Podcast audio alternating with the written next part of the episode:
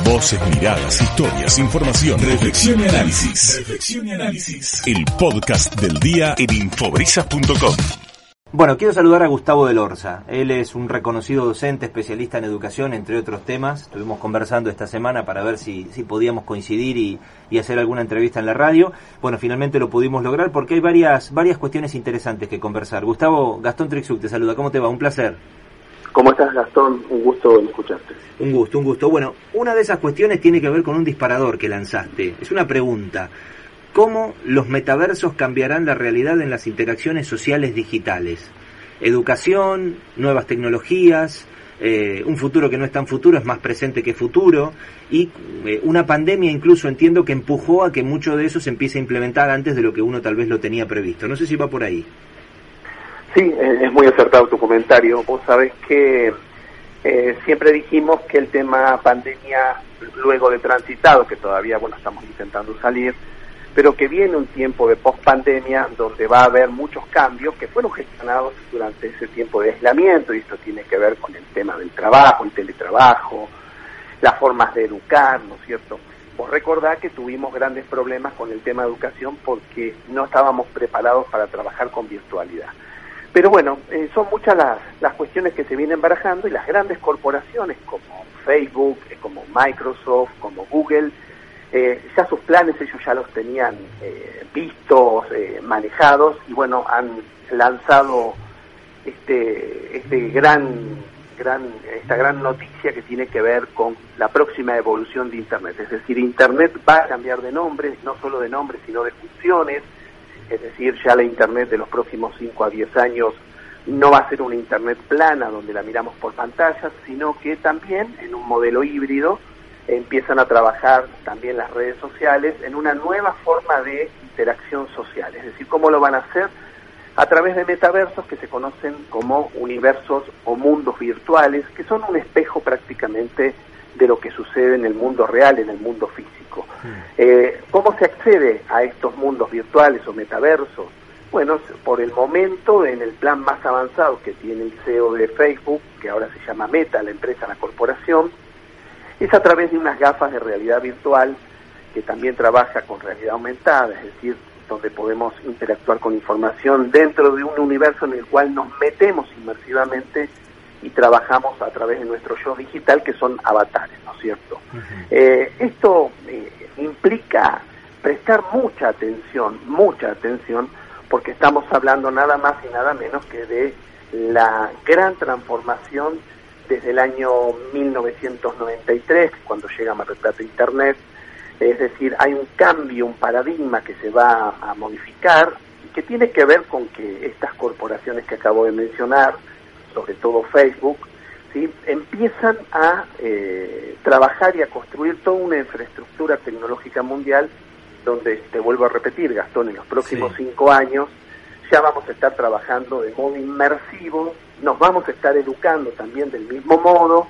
Eh, estos metaversos para, o mundos virtuales, para considerarlos como tal, tienen que tener una economía, tienen que tener una moneda, ¿eh? como lo tienen hoy sí. ya los metaversos que están funcionando.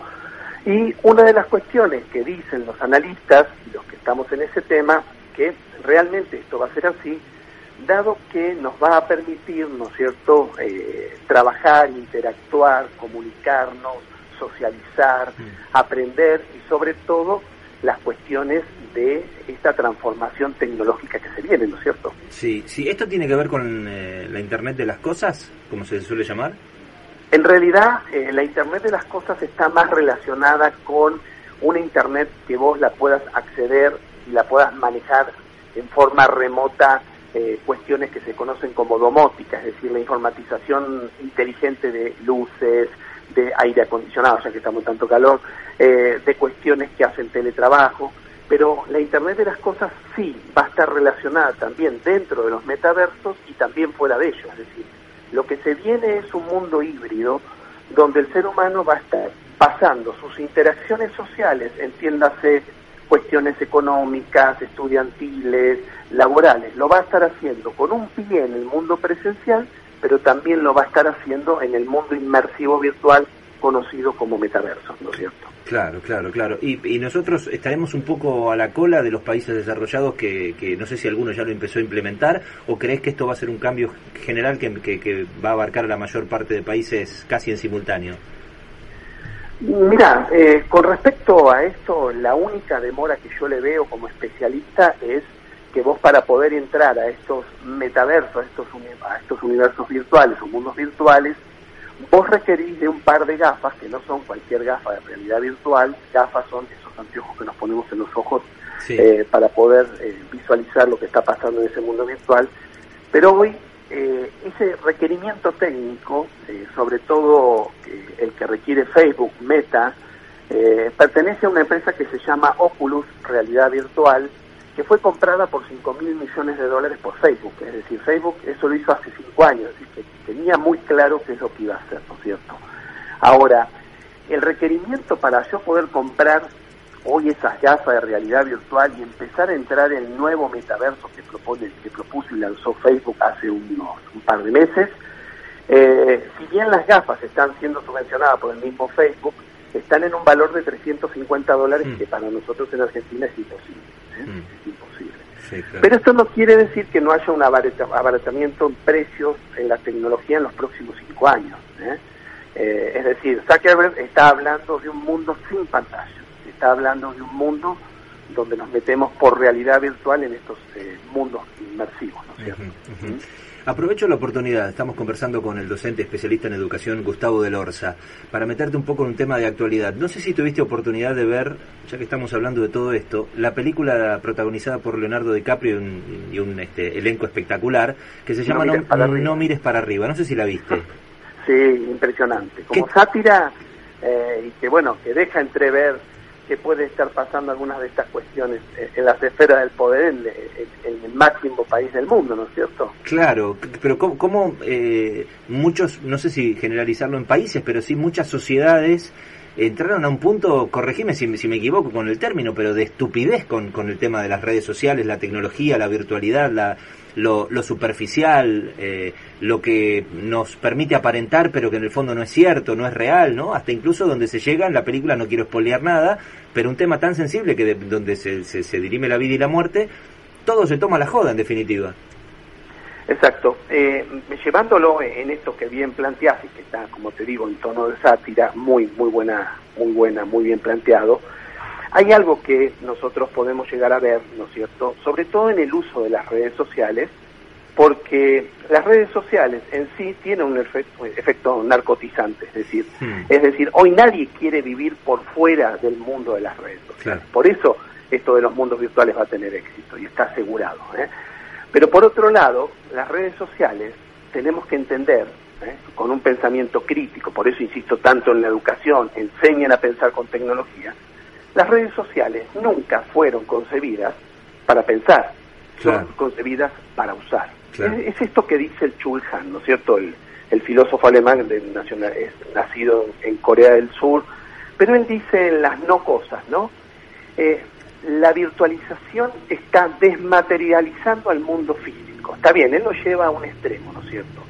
Pero cuánto nos estamos perdiendo de las cuestiones que pasan en el mundo real físico porque estamos atrapados en el mundo virtual, porque no tenemos un uso crítico, no tenemos una conducta eh, en relación, ¿no es cierto?, a cómo tendríamos que estar usando y aplicando las nuevas tecnologías. Mm. Eh, en esto que quiero decir, él dice, corremos detrás de los datos, pero nunca terminamos aprendiendo nada. ¿eh?